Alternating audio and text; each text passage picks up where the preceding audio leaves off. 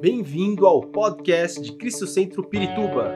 Para ficar sabendo sobre tudo de nossa igreja, acesse cristocentro.org.br ou siga-nos através do Facebook e Instagram como Cristo Centro Pirituba. Você também pode ver essas e outras pregações no formato vídeo em YouTube barra Cristo Centro Pirituba Oficial. Seja bem-vindo à nossa casa apostólica. Vamos tratar de um assunto muito importante também para a igreja do Senhor Jesus. A igreja tem alguns fundamentos, né? A igreja está fundamentada sobre algumas coisas que são fundamentais para que ela seja igreja, para que ela seja igreja verdadeira. São pilares, são pilares que sustentam. Né? E um desses pilares é a oração. É a oração. Jesus nos ensinou a orar, é, Jesus orava, e há muita oração na Bíblia. Os homens de Deus oravam, os profetas oravam, né? os apóstolos nos ensinaram a orar. Então, nós temos muitos exemplos e muitos chamados é, de Deus para a oração. A oração não é um dogma, não é dogma quando a gente, é, é, um dogma é um costume. Não é? É, não é um costume da igreja, é vida da igreja, é natureza nossa.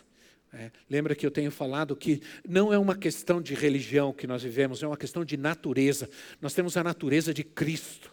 E quem tem a natureza de Cristo quer orar, porque Cristo orava, porque Cristo amava orar. É? Você procura na Bíblia, diz às vezes que Jesus foi para o monte orar e passou toda a noite orando. E de manhã ele foi tomar um café em algum lugar? Não, ele foi trabalhar, ele foi pregar, ele foi ensinar. Porque a paixão de Jesus, uma das paixões de Jesus era orar. E a Bíblia diz que depois que ele subiu aos céus, ele se assentou à direita do Pai, é, e hoje ele intercede por nós. É, Jesus continua orando. Ele agora é o nosso intercessor. Ele intercede por nós. Entende? Então nós temos esse intercessor que tá, está sempre conosco. Ele continua orando. Ele orou, ele, ele, ele ora e continuará orando por nós. Obrigado, Senhor, por essa intercessão maravilhosa que nós temos de Jesus, único intercessor entre Deus e os homens, Jesus Cristo. Amém? Agora, como nós podemos ter certeza como podemos ter certeza que as nossas orações serão respondidas ou que as nossas orações serão atendidas por Deus? Nós não podemos ajudar a Deus, Ele não precisa da nossa ajuda. E também, nós não podemos obrigar a Deus a nada, porque Deus é soberano. Deus não está sujeito a, a nenhum tipo de imposição humana, porque Ele é um Deus soberano. É, aliás, Deus não tem obrigação de fazer nada por nós. Às vezes a gente ouve algumas coisas por aí que, que dá a impressão de que o Senhor tem a obrigação de fazer as coisas por nós. Ouvi uma vez uma mensagem dessas que a gente ouve por aí pela televisão e disse: haja luz e houve luz, né? E a gente ouve essas mensagens por aí, que diz assim: o Senhor está obrigado a, a, a, te dar, porque a te abençoar e a te prosperar, porque Ele está comprometido com a sua. Isso é verdade, Ele está comprometido com a palavra dEle, não com a minha vontade, não com aquilo que eu quero, mas com a Sua palavra. Não é? Então, é, o Senhor, tudo que Ele faz por nós, ele faz por amor, ele faz por promessa, porque ele ama, porque ele nos ama. Né? Deus, o Criador, ama esse ser, difícil às vezes, né? esse serzinho, que, mas é um ser que foi criado à sua imagem, à sua semelhança, e ele nos ama. Deus amou o mundo de tal maneira que deu seu filho. Ele o fez por amor, Jesus veio por amor. Então não é uma questão de obrigação, é uma questão de amor. Há algumas coisas, algumas coisas que nós precisamos saber quando a gente ora. Então nós vamos usar bastante a Bíblia. Eu espero que você tenha trazido a sua, ou o seu celular, o seu tablet também serve, né? Se você for habilidoso nele. Reconheça, em primeiro lugar, reconheça que você é justo por causa de Jesus.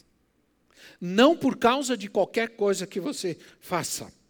Essa arrogância e essa ousadia de me colocar diante de Deus, dizer assim: Senhor, o Senhor tem que me dar porque eu sou bom, porque eu tenho feito direitinho, eu não fumo, não bebo, né? eu não faço nada errado, então o Senhor tem. Não. A justiça não é nossa. A justiça é, é de Cristo em minha vida, é por causa de Cristo. Ele se fez pecado, diz a Bíblia. Ele se tornou pecado para que nós fôssemos feitos a justiça de Deus. Eu me tornei a justiça de Deus através de Jesus Cristo. Então, na situação e na posição correta diante de Deus, nós alcançamos a Sua presença. Né? A Bíblia diz que o, o fim da lei é Cristo, para a justificação de todo aquele que crê. Isso está em Romanos. Para a justificação daquele que crê. Em Romanos capítulo 3, no versículo 21, no versículo 22, Romanos 3, 21 e 22, diz assim: Mas agora se manifestou uma justiça que provém de Deus, independente da lei, da qual testemunharam os, a lei e os profetas. O versículo 22 né, diz isso: justiça de Deus, não é nossa, que é mediante, mediante a fé em Jesus Cristo para todos os que creem. Quantos creem aqui? Então essa justiça é para você. E não há distinção. A Bíblia, a Bíblia, perdão, a Bíblia, ela não é misógina. A Bíblia não é homofóbica, porque ali diz, versículo 22 diz: não há distinção, não há discriminação. Não há distinção. Deus não faz distinção de pessoas. Isso não quer dizer que Ele aceita tudo ou qualquer coisa. Isso é importante a gente entender. Se as, se as mentiras do diabo convencem você de que você não tem direito, de que você não vai receber a resposta à oração que você faz. Isso é mentira. Você não pode crer nas mentiras do diabo. Você tem que crer na justiça de Deus. Por isso, Jesus, assim, vocês, tudo que vocês pedirem no meu nome, vocês vão, vão receber. Por quê? Porque vocês, quando vocês estão pedindo, vocês não estão pedindo na sua justiça, vocês estão pedindo na minha justiça. Né? Na minha justiça vocês estão pedindo. Então, tudo que vocês pediram no meu nome, vocês vão receber. Vocês não receberam ainda porque não pediram. E, e não receberam porque pediram mal, pediram errado. Né? Vocês têm que pedir no meu nome. No meu nome. Então, é, se você morresse hoje, é, você entraria no céu? Sim ou não? Sim ou não? Misericórdia. Se você morresse hoje, você entraria no céu? Sim. Você não pode dizer assim, ah, não sei, é o Senhor quem sabe. Não, Senhor, irmã. Porque não é sua justiça, entende? A justiça de Deus. Você vai para o céu porque Ele é justo e Ele te fez justo. Então, você não, pre, você é, não precisa fazer nada para ir para o céu. No sentido de que, ou melhor, vou, vou, vou elaborar melhor esse, esse pensamento. Você não precisou fazer nada para ir para o céu. Você vai porque Jesus, em Jesus, o Pai te leva para lá. Sem Jesus você não vai. Porque Ele é o caminho. Porque Ele é o caminho. Sem Ele você não vai a lugar nenhum. Então não é a tua justiça. Então, por isso que você pode dizer: Eu vou para o céu. Por que, que eu vou para o céu? Porque Ele é justo. Ele é justo. E me justificou. Esse é o princípio, isso é muito importante. Todo crente deve saber isso. E me assusta se eu pergunto para você: você vai para o céu? Você fala, eu não sei, quem sabe, se o senhor quiser, se ele achar que. Não, eu vou. Né? A Bíblia diz assim: nem que você tenha que passar assim, irmão, raspando, tirando o couro, queimando pela porta. Você passa apertadinho assim, aí você entra lá e fala: ai, Senhor, entrei. Né? Às vezes, quem sabe, alguém vai ter que entrar assim, ralando o pelo. Né? Mas ainda que cheguemos assim, ô oh, Senhor, misericórdia. Mas a gente quer chegar bem, né? Chegar abençoado, feliz, dizer, Senhor, vinde benditos de meu Pai, possuir por herança, né? O que lhes é prometido, a herança que lhes é prometido. Então, esse é o primeiro ponto. O segundo ponto é lembre-se de que Deus te ama e que ele não está zangado com você. Eu, infelizmente, eu cresci com muito medo de Deus. Porque eu cresci numa igreja que não podia nada, que a impressão que se dava, que se passava, era que Deus era muito bravo. Se você for jogar bola e você estiver jogando bola e Jesus vier, você vai para o inferno. E eu ia e que, olha, como é que você vai dizer para um moleque no Brasil que ele, que ele não pode jogar bola? Aí a gente ia jogar bola, morrendo de medo. Aí a gente jogar bola pedindo perdão. Aí terminava o jogo, oh, Senhor, me perdoa, Senhor. Ou estava jogando bola, Senhor, não vem agora não, não vem agora não. Né? Não vem agora não, porque a gente tinha medo de Deus. Né? Era, muita, era muita coisa, a gente não podia fazer nada, não podia falar nada. Eu me lembro que é, em 1974, misericórdia, é, a gente não tinha nada em casa, porque era tudo era do diabo, né? E aí não podia, não tinha rádio. Aí meu pai tinha um rádio escondido lá. Um rádio, aqueles de válvula tal. E era Copa do Mundo, Mundial. E eu queria ouvir, é, eu queria ouvir o Mundial, Copa do Mundo, eu queria ouvir. Né? Aí liguei o rádio e tal, e o pastor da igreja resolve visitar a gente naquela hora. Ele bate na porta e alguém gritou: É o pastor! A primeira coisa que eu fiz foi tentar abaixar o rádio. Sabe? Aí é aquelas coisas que parecem do diabo mesmo. Quando se abaixa, você erra a mão e aumenta o negócio aumentou o negócio e, e corre para cá e corre para lá. Eu peguei o rádio e joguei pela janela. Era o rádio do meu pai. E aí o pastor veio, eu ficava, eu, eu falei, o que, que pastor veio fazer aqui agora? E ficou lá e conversou, e não sei o que aconteceu, foi embora.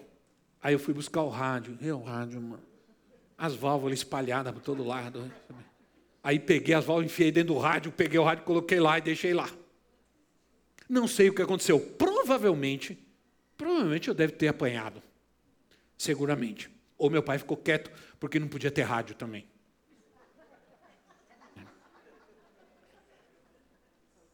Diz assim, Efésios 1:6. Para o louvor da sua gloriosa graça, a qual nos deu gratuitamente no amado. Sua graça que nos deu gratuitamente. Não, não é por nossa bondade, não é, não, ele não está zangado conosco, ao contrário, ele nos ama e ele por sua graça nos, nos está dando ou nos tem dado tudo aquilo que, que precisamos gratuitamente, amorosamente, Deus nos dá. Não há nada que precisamos fazer para Deus para que Ele nos dê alguma coisa. Ele já nos deu em Cristo. Né? Ele já nos deu, como diz Romanos 5,9 diz assim: Romanos 5,9. Como agora fomos justificados pelo seu sangue, muito mais ainda seremos salvos da ira por meio dele. É, a ira de Deus está reservada apenas para os seus inimigos, não para os filhos de Deus. A ira de Deus não é para os filhos. Nunca, nunca foi e nunca será. Nós estamos na Sua graça, nós estamos na Sua família amada, nós estamos na Sua presença, com todos os nossos problemas, com todas as nossas dificuldades, lutas, com todas as nossas fraquezas. Quando Ele olha para nós, Ele nos vê através de Jesus Cristo. ele vê a justiça, ele vê a cruz e a sua misericórdia nos alcança de maneira maravilhosa. Né? Então, é, tudo o que precisamos é isso. A 1 de Pedro 3,12 diz assim: 1 de Pedro 3,12. Vou dar tempo para você procurar, senão a gente tem aqui, você acompanha aqui na tela, mas diz assim: Porque os olhos do Senhor estão sobre os justos, e os seus ouvidos atentos, estão atentos à sua oração. Que importante isso, né? Os olhos do Senhor estão sobre os justos, e os seus ouvidos atentos à sua oração, mas o rosto do Senhor volta-se contra aqueles que praticam o mal.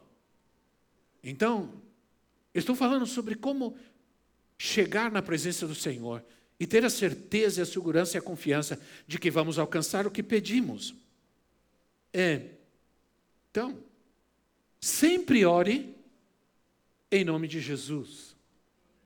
Ele nos deu o seu nome, seu nome é a, é a assinatura que nós precisamos, né? Para receber o que ele já nos deu. Olha, em João capítulo 16, versículo 23 e 24. João 16, 23 e 24, naquele versículo que eu falei para vocês. Naquele dia, vocês não me perguntarão mais nada. Eu lhes asseguro que meu Pai lhes dará tudo o que pedirem em meu nome. Olha que maravilhoso isso. Meu Pai dará tudo o que vocês pedirem em meu nome. Até agora vocês não pediram nada em meu nome. Peçam e receberão, para que a alegria de vocês seja completa. Claro, não usamos o nome de Jesus como um amuleto. É? Ah, se você não mencionar o nome de Jesus, você não tem nada. É, não é uma questão de mencionar o nome de Jesus, é uma questão de ter o governo de Cristo na sua vida. Se Cristo governa a minha vida, se Ele é Senhor na minha vida, então o seu nome tem poder. É, o seu nome tem poder. É como ontem, ontem não, na, na ontem não, na terça-feira nós tivemos a nossa semana teológica, foi fantástico. Ah, o professor Lourenço, na segunda-feira, foi, olha, sinceramente, é, foi assim uma coisa. Faz mais de 20 anos ou mais, até que eu não via esse homem.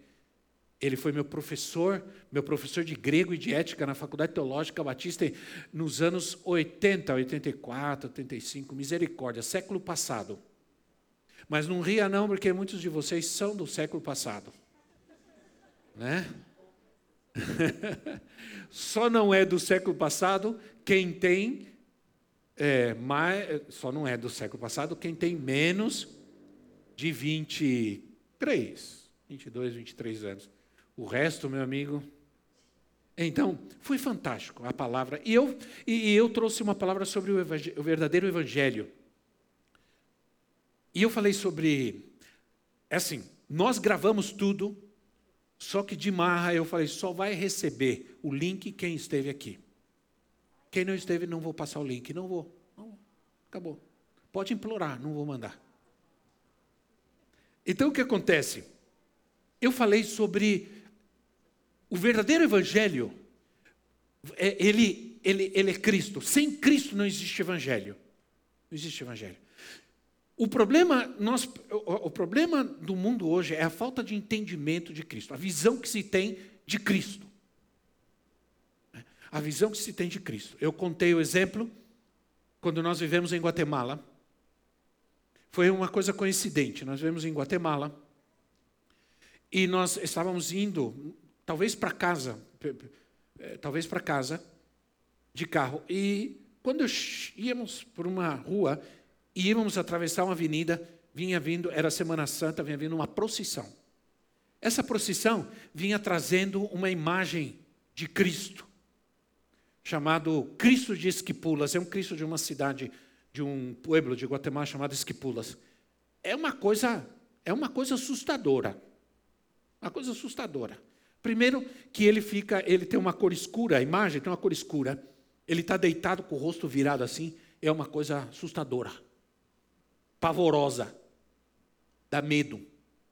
O pior é que ele está dentro de uma coisa de vidro, quadrada de vidro, e um monte de, de, uns caras carregando assim, um monte de homem carregando, os caras vestidos com uma roupa comprida roxo e preto, com um negócio na cabeça assim, carregando aquela imagem assustadora que diz ser de Cristo. E um outro com um tamborzão na frente vai batendo assim, bum, bum, bum. Imagina! Eu falei, esconde a Elisa aí que ela não vai dormir o resto da vida mais. Se ela vê isso aí. Olhei para a filha, isso aí não é Jesus não, tá? Ela tinha uns dois anos, né? Falei para ela, isso aí não é Jesus não. E eu nunca esqueci isso. Por quê? Porque aquilo me passou a, a ideia de qual a imagem aquelas pessoas têm de Jesus. Que, que imagem que as pessoas. As, há uma série de imagens equivocadas hoje a respeito de Jesus. É basta você olhar para o carnaval, o que fizeram com, com, a, com a figura de Jesus. Sim ou não? Ontem eu mencionei, na terça, eu mencionei que uma das escolas ainda não fui a ver, procurar. Eu vi, só vi o título, mas eu não, não parei para ver. Uma escola diz que encenou é, um Jesus fugindo da polícia. E a polícia prendendo Jesus. Eu, eu vi o vídeo, só eu não escutei direito, não vi direito. Qual é a imagem que se tem de Jesus? É, outros faz uma encenação de Jesus crucificado e é um, um, uma pessoa trans lá, vestido, um, sei lá. Né? Quer dizer, qual a imagem? Hoje, alguns têm a imagem, falei sobre isso. A imagem que muitos têm de Jesus é linda, é fofa. É o Baby Jesus. Baby Jesus. Jesus bebê. Aí tem uma, uma manjedoura lá, aí a pessoa passa lá, vai lá, põe a mão e faz o sinal da cruz. Baby Jesus, que fofo. É a única visão. É a visão que. A nossa visão que nós temos de Cristo nos vai levar a viver plenamente o Evangelho ou viver uma vida perdida. O que aconteceu com os discípulos. Aí eu entendi uma coisa maravilhosa. Aí eu vou falar para vocês, né? É, porque o Pedro, é, Jesus disse assim: que chamou, e esse foi o texto que eu usei. Jesus chamou os discípulos e disse: O que as pessoas pensam de mim? Quem as pessoas pensam que eu sou? Aí será, uns dizem que o Senhor é profeta, outros dizem que o Senhor é um dos profetas que ressuscitou, uns dizem que o Senhor é Elias, outros dizem que o Senhor é João Batista. E vocês, quem dizem que eu sou? Ah, Jesus queria saber qual era a visão que eles tinham dele. Porque a partir daí, a partir daí, ele saberia como enviá-los a pregar. Porque que evangelho eu vou pregar se eu tenho uma visão errada de Cristo? Hein? Que evangelho eu vou pregar se eu enxergo a Cristo como ativista político, como um ativista social? Esse evangelho social que está por aí.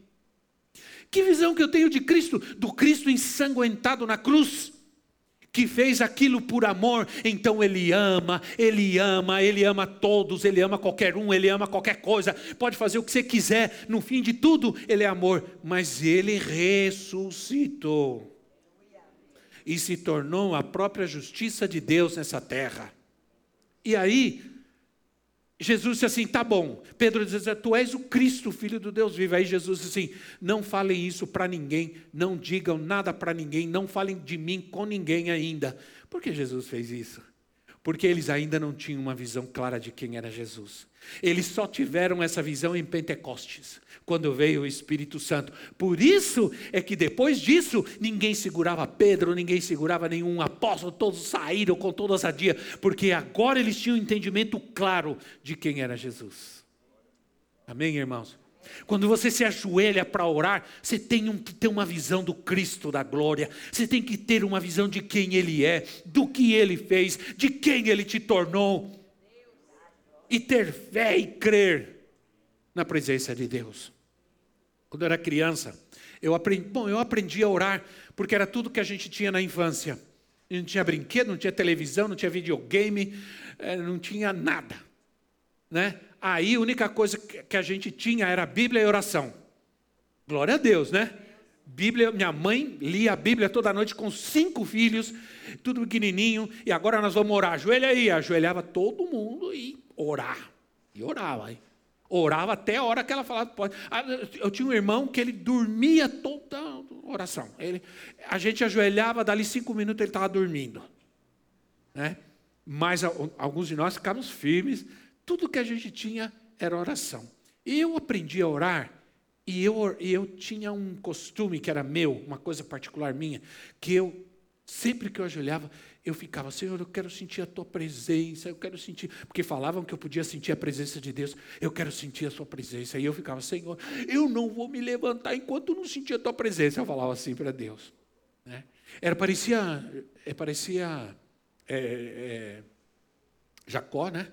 Lá no vale de Jaboque, Senhor, eu não vou sair daqui enquanto o Senhor não me abençoar. Eu falava assim, Senhor, eu não vou, não vou me levantar enquanto o Senhor não me abençoar.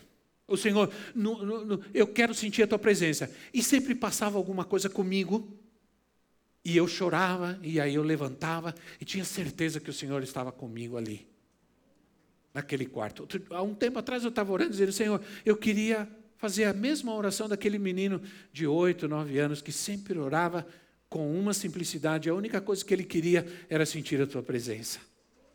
Né? O que, que adianta fazer orações elaboradas para Deus se a gente não tem essa sensibilidade de desejar a sua presença. Deus ama você e Ele quer que você esteja cheio de alegria. Né? Cheio de alegria. Jesus disse: Eu vou dar para vocês a alegria que o Pai me deu. A alegria que o mundo dá, mas a alegria que Ele me deu, eu dou para vocês. Né? A Bíblia diz que a alegria do Senhor é a nossa força. Peça conforme a palavra. Quando você vai orar, você tem que orar conforme a palavra de Deus. Né? É, 1 João 5, 14 e 15. 1 João 5, 14 e 15. Diz assim. É, tá rápido lá no gatilho, tá rápido o gatilho do, do Rodrigo lá, né? O versículo está vindo assim, sim ou não?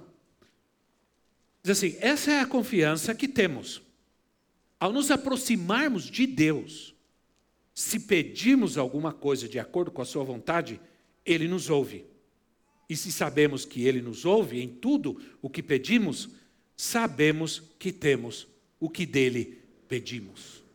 Olha, que, que, que afirmação, né? É, aqui, na verdade, é, ele está usando primícias, né? São primícias. Quer dizer, ora, se se Ele nos ouve, e se sabemos que Ele nos ouve, então tudo o que pedimos, sabemos o que sabemos que vamos ter. Por quê? Porque Ele nos ouve. E quando nós pedimos, Ele vai responder. São premissas claras. Ele nos ouve e nos dá. Jesus nos ensinou que nunca precisamos ter medo. Que Deus sempre vai nos dar todas as coisas essenciais para a vida. Né? Não tenham medo, não se preocupem com o dia de amanhã, que Ele vai suprir sempre nossas mais importantes e necessárias é, necessidades. Mateus capítulo 6 fala sobre isso, né? Quem não gosta de Mateus capítulo 26, versículo 28? Por que vocês se preocupam? Por que vocês se preocupam com as roupas? Vejam como crescem os lírios do campo. Eles não trabalham nem tecem, contudo, eu lhes digo, nem Salomão, em, em todo o seu esplendor, vestiu-se como um deles. Se Deus veste assim a erva do campo, é, que hoje existe e amanhã é lançada ao fogo, não vestirá muito mais a vocês, homens de pequena fé? A preocupação e a ansiedade, é, que, que na verdade, sabe o que é? É o medo ativo é o medo vivo em nossas mentes. Quando o medo e o temor está vivo em nossa mente, quando o medo e o temor estão vivos e ativos em nossa mente, então nós temos ansiedade. Aí nós não permitimos que a fé opere. E aí nós vemos as barreiras para receber o que Deus nos quer dar. Porque a ansiedade coloca medo em nós. Né? Ah, Jesus sempre nos vai fazer lembrar da Sua palavra. Quando vier um medo e ansiedade, lembre-se da palavra de Deus. Amém, irmãos? Quando vier um medo e ansiedade, lembre-se da palavra, agarre-se à palavra. É outra coisa que nunca deixei na minha vida, a Bíblia. Eu, eu ia para as férias na casa de um tio da minha mãe em Poá, numa chácara, e ele não, também era diácono na Assembleia de Deus, falei, Assembleia de Deus, falei. E ah, ele não tinha nada, não tinha televisão, não tinha, não tinha rádio, não tinha nada. Aí eu, ele tinha uma estante que tinha muitos livros, tinha Bíblias. E eu passava minhas férias uma semana inteira lendo a Bíblia. Eu, quando tinha oito anos de idade, já tinha lido a Bíblia toda.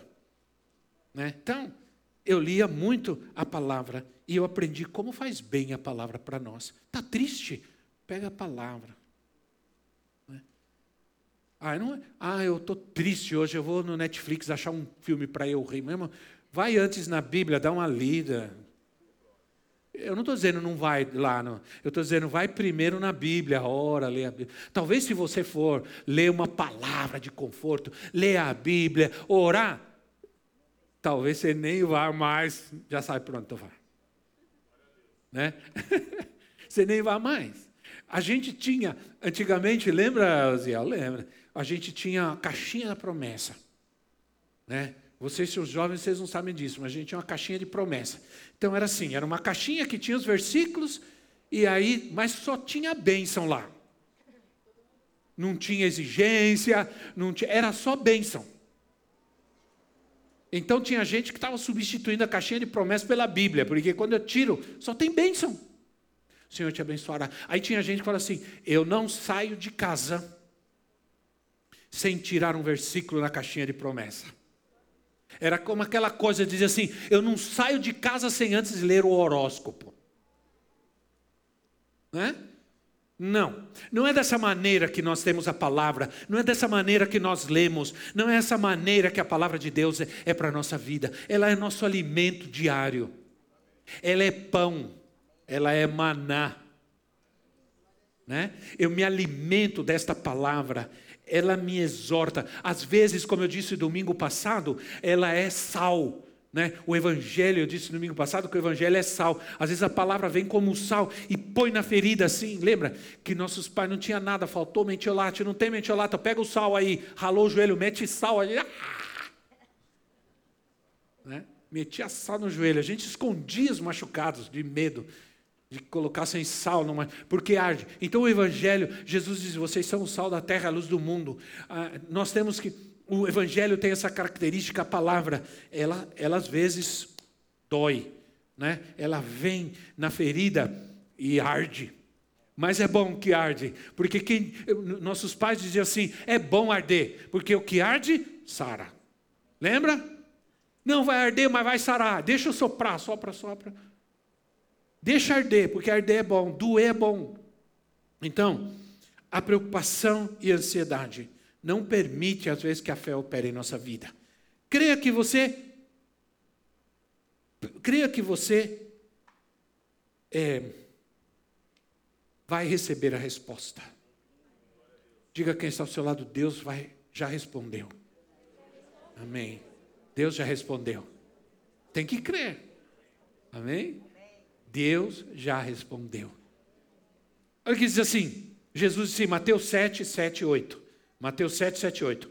Peçam e lhes será dado, busquem e encontrarão, batam e a porta se, lhes será aberta, pois todo o que pede, ah, todo o que pede, recebe. O que busca, encontra, e aquele que bate, a porta será aberta. Ponto final. Não tem dúvida, não tem imposição, não tem condicional, é palavra de Deus para a vida daquele que crê. Você pede, Deus vai te responder, você chama, ele vai vir, você bate, ele vai abrir. Aleluia. Ah, eu, irmão, eu creio. Eu, eu, são 35 anos vivendo pela fé, deixando tudo deixando nossa casa, vendendo tudo que nós tínhamos, pegando a nossa filha com quatro malas e fomos embora para um país que a gente não sabia direito onde ia ficar, como ia viver. Nós fomos embora para Guatemala. Guatemala. Hoje é lindo. Nós vamos para lá agora. Já falamos, já falamos em bem, já sabemos onde vamos ficar, já falamos por WhatsApp, já falei com lindo. Naquela época não tinha nada. Às vezes a carta, a gente mandava uma carta, roubava uma carta, e não recebiam a carta e a gente ficava sem, sem resposta. Não sabia onde ia ficar, não sabia como ia dormir, né? Sabia. E nós fomos assim mesmo. Até me treme as pernas quando eu penso nisso hoje. Né? E, e sabe o que mais? Dois meses, dois meses, sei lá, até menos. Antes de tudo vendido, já a gente estava sentando em caixa de papelão em casa para comer, já tudo sem móveis, sem nada, tudo pronto para viajar. Grávida do André. Tá Aí eu falei para ela assim, graças a Deus pela minha esposa, né? Eu, dou, eu agradeço todos os dias. Eu agradeço porque ela era profeta. Porque ela viu um, um grande homem de Deus naquele menino narigudo, magrelo, cabeludo. Né? Ele, é, eu falei para ela: olha, você não quer pensar? A gente pega, a gente volta, nossa decisão, a gente espera mais um ano até nascer o bebê. Ela falou: não, senhor, vamos embora. E nós fomos embora, irmãos, fomos embora, servir ao Senhor. 8 de janeiro de 1988, esse ano fez 35 anos, esse mês de fevereiro que passou. Dessa decisão que tomamos servir ao Senhor. Então, quando eu prego a palavra de Deus, eu digo que Deus responde às nossas orações, eu falo para você, a começar daí, quando eu pedi uma esposa para Deus, Ele me deu a melhor que tinha. Entende? Então, não é uma questão de merecimento, é uma. É, é a misericórdia de Deus. É a misericórdia de Deus. Então, algo importante que eu quero dizer para vocês. Marcos capítulo 11, versículo 24. Deixa eu deixar esse versículo também, que diz assim: Portanto, eu lhes digo: tudo, tudo, tudo, tudo, sim ou não, irmãos? Né? Aí, é, tudo que vocês pedirem em oração, creiam que já que já receberam, e assim lhe sucederá. Mas não sou eu que estou falando, é a palavra de Deus. Não sou eu que estou dizendo isso para vocês. Não é uma, não é uma pregação é, de autoajuda, de é, positivismo. Não. É, é o contrário, eu sou totalmente contrário a isso. Eu não quero, eu não, eu não quero saber de coaching na igreja, coaching na pregação, não quero saber dessas coisas. A Bíblia não é um livro de autoajuda, ela é a palavra de Deus. E está dizendo aqui, o Senhor está dizendo, né? Tudo que você pedir em oração e você crer, claro, se crer, você já recebeu. Então, esse é um ponto. Outro ponto é quando você está orando, perdoe. Isso é importante também. Perdoe. Sempre. Ah, eu, eu sei tanto bem disso que eu é que eu já começo perdoando a oração, para não perder tempo. Não ore sem perdão, porque senão você vai perder tempo. A Bíblia diz que Deus não vai ouvir a oração daquele que não perdoa. E isso é sério. Sabe, há uma prática que a gente precisa, como cristão, aprender. A Bíblia fala sobre isso, mas a Bíblia ainda nos dá um tempo. Eu diria que você, como cristão, deve perdoar na hora que você é ofendido. Não esperar nada. Não espere passar o tempo. A Bíblia diz: não deixa passar, né? não deixa colocar, não deixa nascer o sol sobre a vossa ira, ou não deixa pôr o sol sobre a vossa ira. Né? Não deixa o sol se pôr sobre a sua ira. Isso é, isso fala de tempo. Então não deixa. Na hora que você é ofendido, perdoa na hora. Você pode ficar com aquele sentimento bravo, de, eh, mas você perdoa na hora. E o sentimento vai passando. Mas o perdão instantâneo. É, Marcos 11, 25. Marcos 11, 25 diz: E quando estiverem orando, porque eu li o 11, 24. Agora ele fala, porque ele fala: tudo que você pedir, você vai receber. Aí o 25 diz assim: E quando vocês estiverem orando, é, se tiverem alguma coisa contra alguém, perdoem-no, para que também o Pai Celestial lhes perdoe os seus pecados. Então, isso é muito importante. Quando você estiver orando, perdoe. Outro ponto, rejeita pensamentos de dúvidas e palavras de incredulidade. Rejeita essas coisas. Né? É, há, há passagens que, ela, que elas são tão fortes. O Senhor diz para Josué assim: Lá em Josué capítulo 1, versículo 8, o Senhor disse para Josué: Josué, você não deixa de falar do livro da lei. Falar. Não deixa de falar. Medita. Guarda. Né? Cuida de fazer tudo que está escrito ali. Né? Por quê? Porque se você fizer isso, você fizer isso, você, seus caminhos prosperarão e você será bem sucedido. Que Deus diz para ele: fala, não é, por que, que a Bíblia, eu quero dizer para você que a gente não tem tempo para ficar falando sobre isso, mas a Bíblia fala tanto, enfatiza tanto as palavras da nossa boca, né? É, Salmo 103, 20, Salmos 103, 20, diz assim: Bendizei ao Senhor todos os seus anjos, ou bendiga ao Senhor vocês, seus anjos poderosos, que obedecem à sua palavra. E tem uma versão eu não sei se é João Ferreira de Almeida que diz assim: que obedecem à voz da Sua palavra. Que obedecem à voz da Sua palavra. Então, irmãos, é, a expressão palavra é, no, no, hebraico é a palavra davar, e essa palavra significa ordem. Né? Ordem. Palavra, a palavra falada, voz de Deus ele é uma ordem que determina todas as coisas e Deus disse e se fez como ele disse. A palavra de Deus, Isaías 55, a palavra de, de Deus nunca voltará vazia, porque ela sempre cumprirá o propósito pelo qual ela é enviada. Então ela chega a um propósito, Deus falou, vai acontecer. Deus falou, vai acontecer. É, um dia alguém chegou e falou para mim: Ai, apóstolo, trouxeram uma palavra, Deus falou assim, assim, assim. Será que foi Deus mesmo? Eu falei, irmão, não sei. Se foi Deus. O único jeito de você saber se foi Deus é esperar que aconteça. Se acontecer, é Deus. Se não acontecer, esquece. Deixa para lá. Né? Então, nós somos os porta-vozes de Deus nessa terra, amém? Então a gente precisa tomar cuidado com a palavra da nossa boca. A gente precisa falar vida, fé, poder, bênção, é, não é? Então, a gente precisa, por isso diz assim será a palavra que sair da minha boca, diz o Senhor. Né? Essa é uma das armas de guerra contra o diabo. Né? O diabo veio é, querer, e com isso eu vou, vou terminando aqui, né?